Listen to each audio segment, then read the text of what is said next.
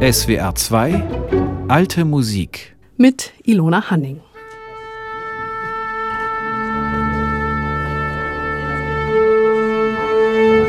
Dieses Setting kennen Sie. Sie sitzen im Konzertsaal, die Orchestermusikerinnen und Musiker kommen auf die Bühne, setzen sich, stimmen ein. Der ein oder andere spielt auch noch kurz etwas an, dann ist Ruhe. Der Dirigent betritt die Bühne, gibt den Einsatz und alle Musiker beginnen zusammen zu spielen. Und man sieht bei den Streichern, dass alle Bögen sich einheitlich auf und ab bewegen. Heute selbstverständlich. Im 17. und 18. Jahrhundert war das die große Ausnahme. Francesco Maria Veracini berichtet um 1760 über die Gepflogenheiten in einem Opernorchester. Der Komponist soll den musikalischen Kampf sei es in der Kirche, im Theater oder anderswo, niemals beginnen, ohne allen seinen harmonischen Soldaten ein allgemeines Zeichen gegeben zu haben, damit alle zugleich bereit sind, das Feuer zu eröffnen. Wenn er ohne Hinweis unvermittelt anfängt, riskiert er, besonders bei den Arien, mit wenigen oder alleine zu beginnen. Der Grund dafür ist, dass die Opernmusiker gewohnt sind, während der Rezitative eifrige Diskussionen zu führen, ihren Nachbarn Tabak anzubieten, mit einem Nagel den Docht der Kerzen zu reinigen oder laut zu stimmen, um ihr Können hören zu lassen. Sich ganz langsam die Brille aufzusetzen und dann gemütlich hinter den anderen herzuspielen oder in aller Gemächlichkeit den Bogen vom Notenpult zu nehmen – und das alle in der Zeit, wo sie schon hätten mit dem Orchester zusammen und nicht einer nach dem anderen beginnen sollen, so wie es die Glöckner machen, wenn sie allein anfangen zum Fest zu läuten. Und nicht nur das. Oft kam es vor, dass dann jeder Musiker in seinem eigenen Tempo gespielt hat. Deshalb nennt Georg Philipp Telemann diese ersten Takte eines Stücks auch Hundetakte, weil sie den Menschen unerträglich seien. Aber es gibt auch Ausnahmen, zum Beispiel das Orchester von Jean-Baptiste Lully in Versailles und das von Arcangelo Corelli in Rom. Música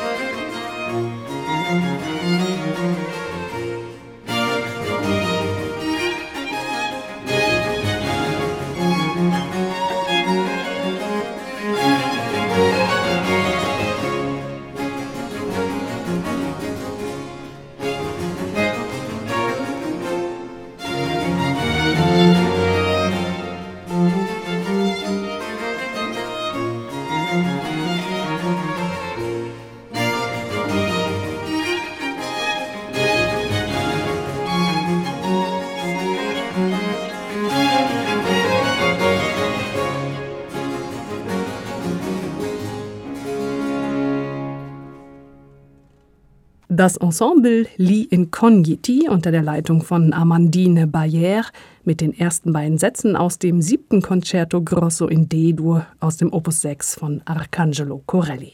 Corelli sah es als wesentlich für den übereinstimmenden Vortrag eines Ensembles an, dass ihre Bögen sich alle exakt zusammenbewegten, alle auf oder alle ab. So sehr, dass er bei seinen Proben die beständig jeder öffentlichen Aufführung seiner Konzerte vorausgingen, sofort abbrach, wenn er einen regelwidrigen Bogen erspähte. Berichtet ein Schüler von Arcangelo Corelli über die Strichdisziplin in Corellis Orchester. Für heutige Musiker ist diese Strichdisziplin mit einheitlichem Ab- und Aufstrich normal. Corelli aber musste damals noch richtig darum kämpfen, dass die Streicher in ihren Stimmgruppen einen einheitlichen Bogenstrich haben. Denn damals haben die Musiker eher solistisch gespielt oder haben viel Kammermusik gemacht und weniger in großen Ensembles oder Orchestern musiziert. Als Solist hatte man seine interpretatorischen Freiheiten. Man konnte sich in einem Solokonzert oder einer Sonate mit geschmackvollen Verzierungen hervortun. Im Orchester aber als Tutti-Geiger musste man all das wieder aufgeben, und das fiel wohl einigen sehr schwer. Georg Friedrich Händel, der als junger Mann in Rom war und Corelli dort selbst erlebt hat, berichtet, dass es in Corellis Orchester folgende Regel gab. Wenn jemand eine Verzierung gespielt hat, musste er eine Krone zahlen. Ein Geiger habe dabei wohl sein gesamtes Gehalt verloren, heißt es. Sogenannte wesentliche Manieren, also Verzierungen wie Triller und andere, die mussten gespielt werden, aber keine anderen zusätzlichen frei erfundenen. Diese sogenannten willkürlichen Manieren durfte man dann anbringen, wenn man in einem Concerto in der solistisch besetzten Gruppe spielte, im Concertino. Und auch da hatte Corelli glasklare Anforderungen an die Streicher. Die Verzierungen, die vielen zusätzlichen Töne, mussten alle auf einem langen Bogenstrich gespielt werden. Offenbar prüfte Corelli auch, ob ein Streicher diesen langen Bogenstrich in guter Klangqualität auch beherrscht hat. Ein Schüler von Corelli berichtet, dass ein Geiger in Corellis Orchester einen Doppelgriff mindestens zehn Sekunden lang auf einem Bogenstrich spielen können musste, ohne Bogenwechsel. Das heißt, er musste den Bogen ansetzen und ihn so langsam ziehen, dass man den Doppelgriff mindestens zehn Sekunden lang hört, ehe der Bogen zu Ende ist. Das ist relativ lang. Auch Jean-Baptiste Lully in Frankreich hat auf Strichdisziplin im Orchester gesetzt.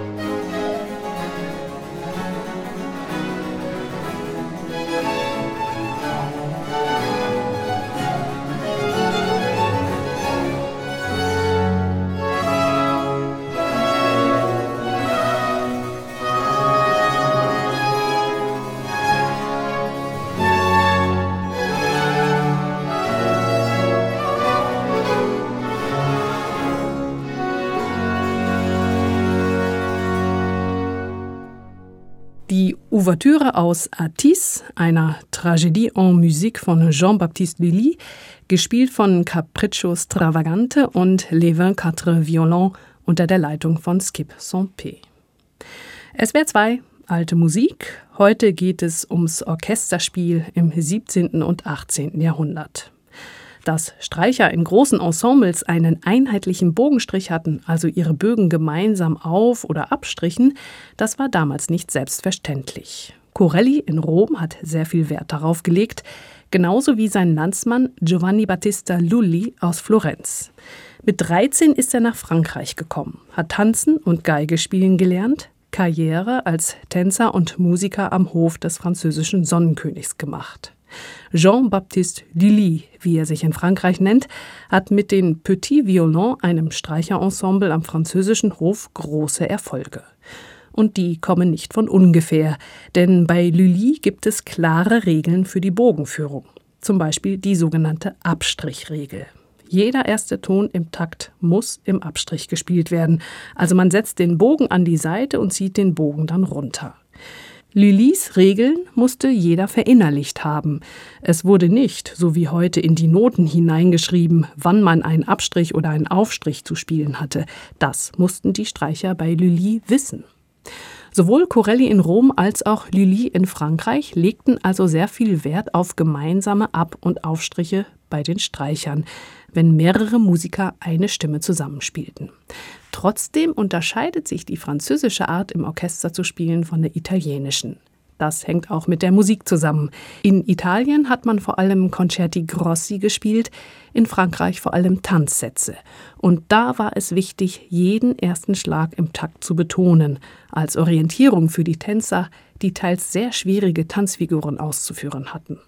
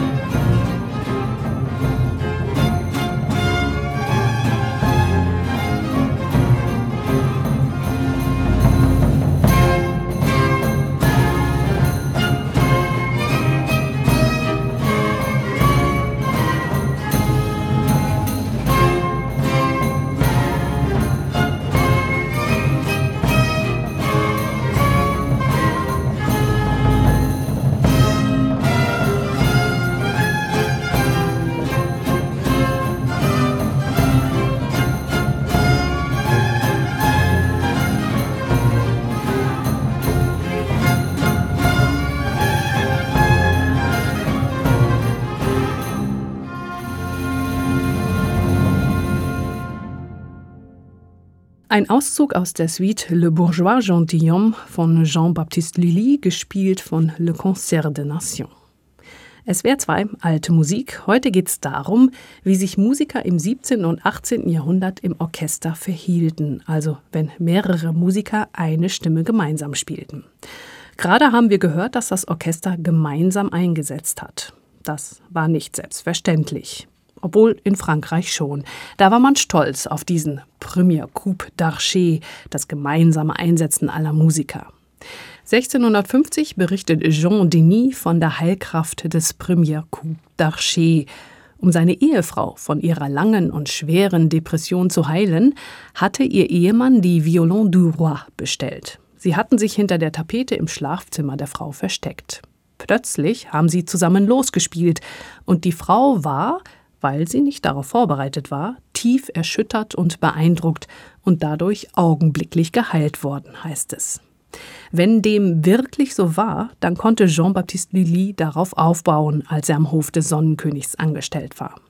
Er hat unter anderem die Petit Violon geleitet und hat sich auch mit diesem Klangkörper seinen herausragenden Ruf in Europa erspielt. Egal ob Corelli in Rom oder Lilly in Frankreich, beide Musiker haben schon im 17. Jahrhundert großen Wert auf einen einheitlichen Bogenstrich gelegt. Beide hatten ihre Vorstellung vom Klang und von der Klanggestaltung, die sie an ihre Schüler und ihre Ensembles weitergegeben haben. Beide haben beim Bogenstrich auf harmonische Besonderheiten und auf die sogenannte Takthierarchie Rücksicht genommen. Takthierarchie bedeutet, jeder Schlag in einem Takt hat eine unterschiedliche Gewichtung. Bei den Bögen, den die Streicher damals benutzt haben, kam beim Abstrich quasi automatisch ein betonter Ton heraus, ein Ton mit besonderer Gewichtung, während Töne, die im Aufstrich gespielt wurden, weniger klangvoll, weniger Gewicht hatten. Die Klangqualität war also unterschiedlich beim Ab- und beim Aufstrich. Viele verschiedene Faktoren spielen eine Rolle, damit ein Ensemble einen guten gemeinsamen Klang entwickelt. Und wie schon bei Corelli galt auch bei Lully, Orchestermusiker, die kein Solo hatten, durften nicht willkürlich verzieren. Die typischen Verzierungen, die man sowieso in der französischen Musik machte, also Triller, Port und andere, die mussten natürlich schon gespielt werden. Sie sind essentiell für die französische Musik.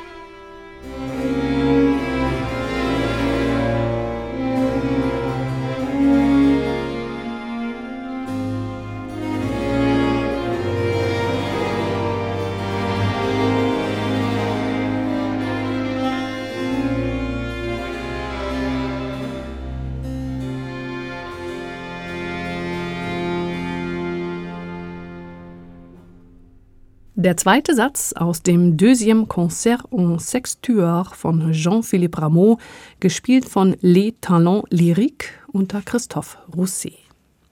SWR 2 Alte Musik. Heute geht es um Orchesterpraxis im 17. und 18. Jahrhundert. Was für uns heute normal ist, war damals eher die Ausnahme.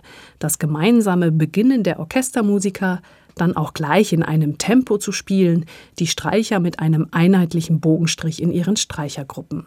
Arcangelo Corelli in Rom und Jean-Baptiste Lully in Paris bzw. Versailles am Hof von Ludwig XIV. etablierten das in ihren Ensembles.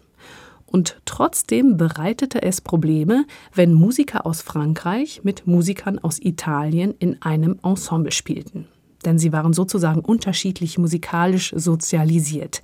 In Frankreich hat man die Lully'sche Abstrichregel verinnerlicht, während man in Italien freier mit Ab- und Aufstrich umging.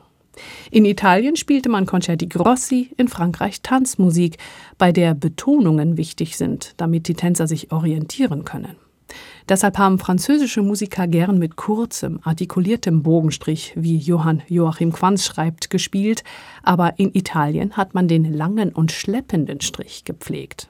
Auf so einem langen Bogenstrich hat man die willkürlichen Verzierungen unterbringen können. Quanz berichtet 1752, dass es in deutschen Orchestern nicht ungewöhnlich war, dass einige Orchestermitglieder nur nach italienischem, andere nur nach französischem Geschmacke andere außer diesen beiden Arten spielten.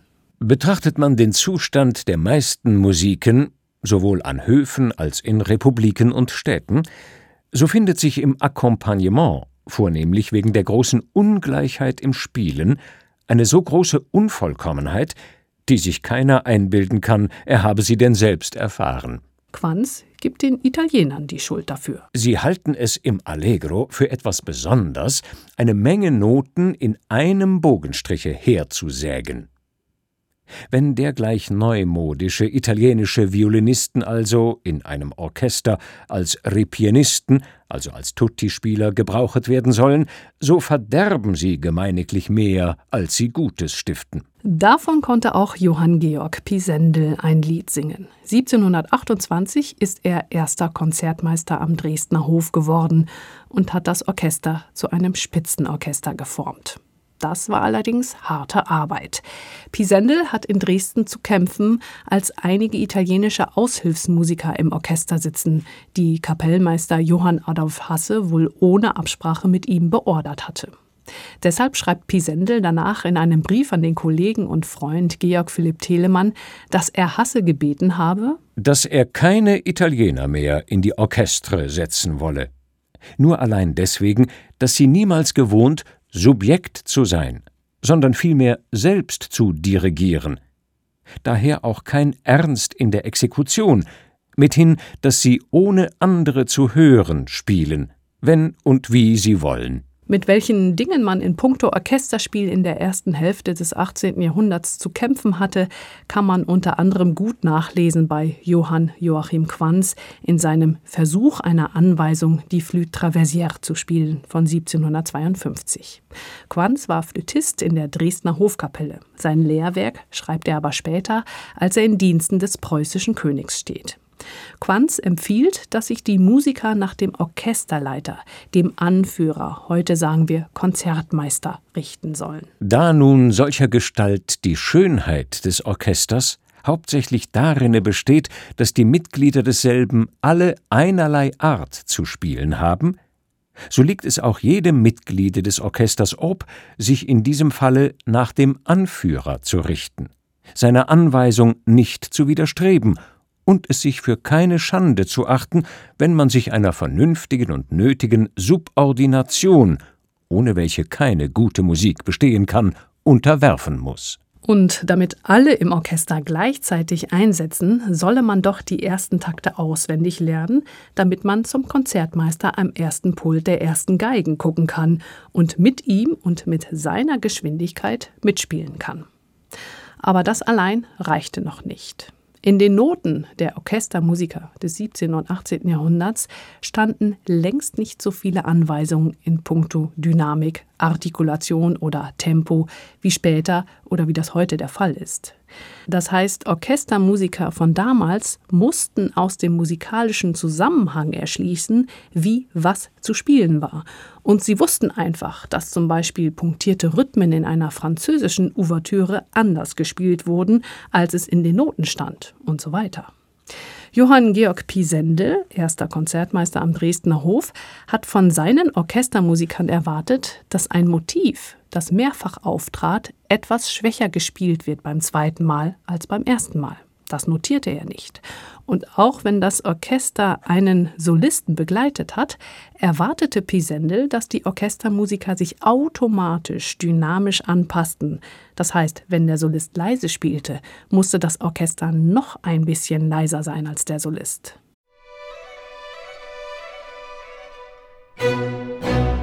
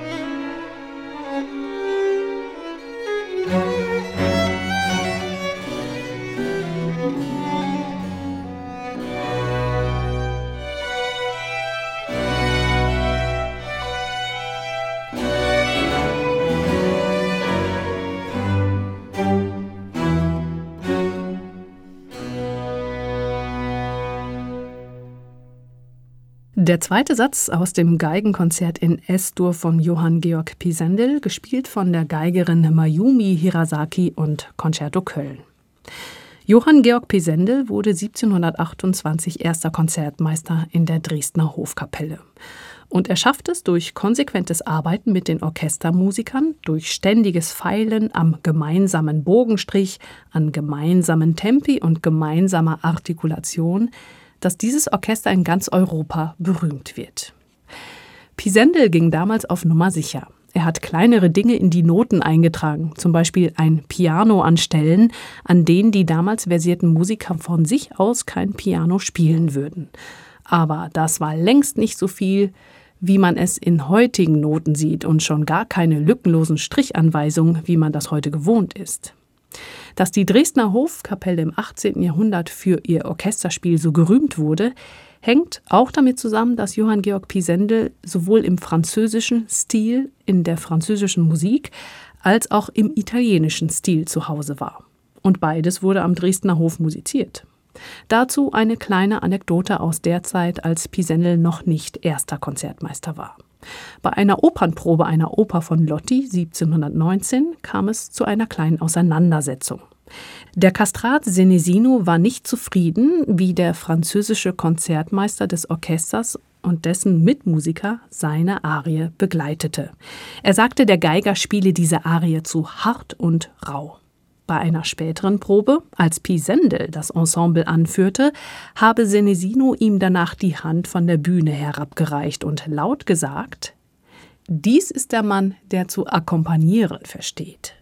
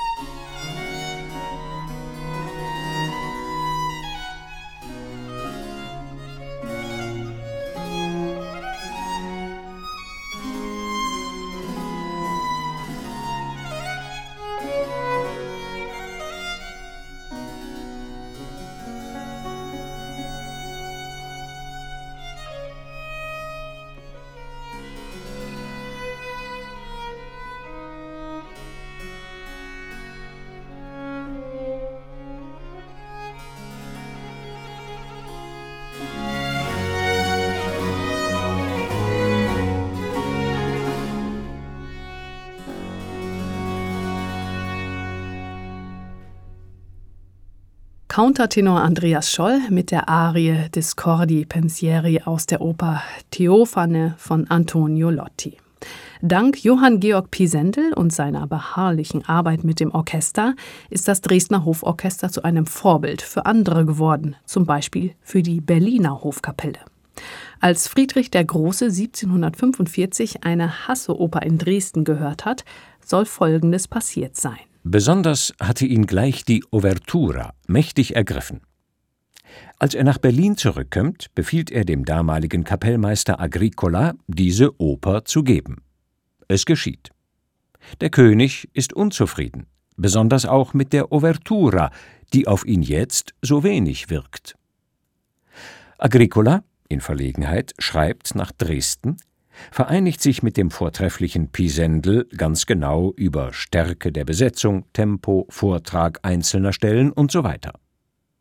Die Oper wird wiederholt. Die Ouvertura wirkt nichts.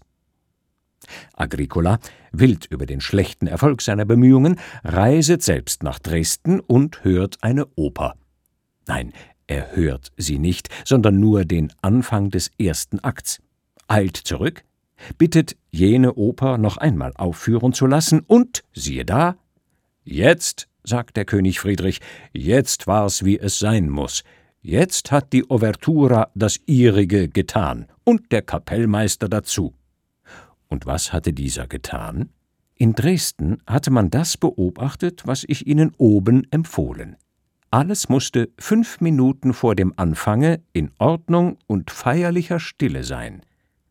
Dies hatte nun Agricola nachgeahmt, und der Erfolg bewies, dass er das Rechte getroffen hatte. Berichtet Friedrich Rochlitz 1766.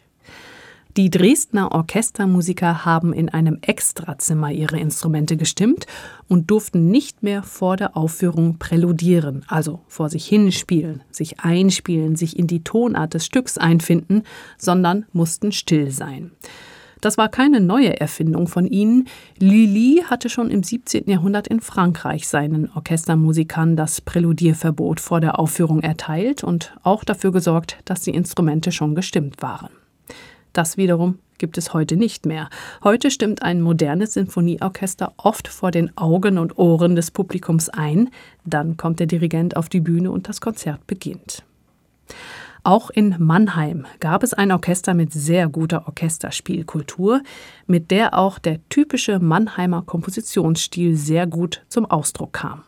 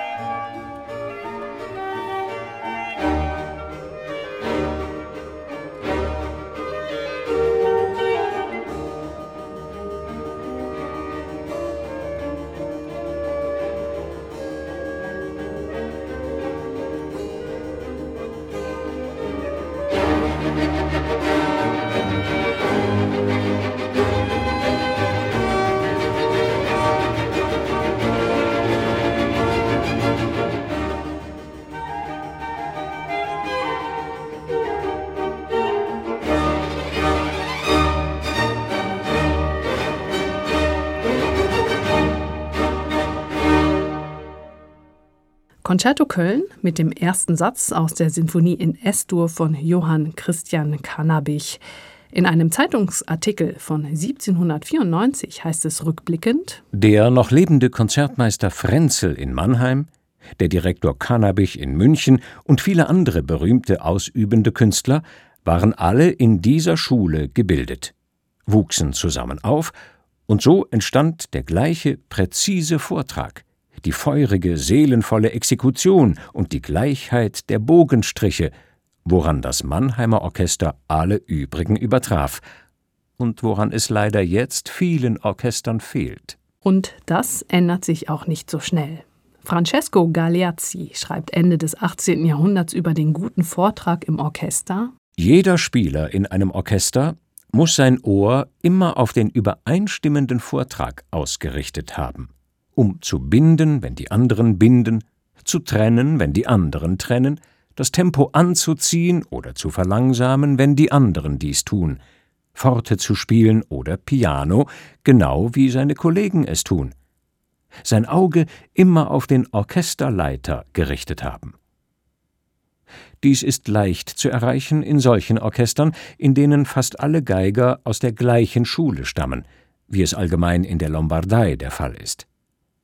Nichts ist schöner als der perfekt übereinstimmende Klang, den man hier hört, und der Anblick, mit welcher Regelmäßigkeit sich alle Bögen bewegen.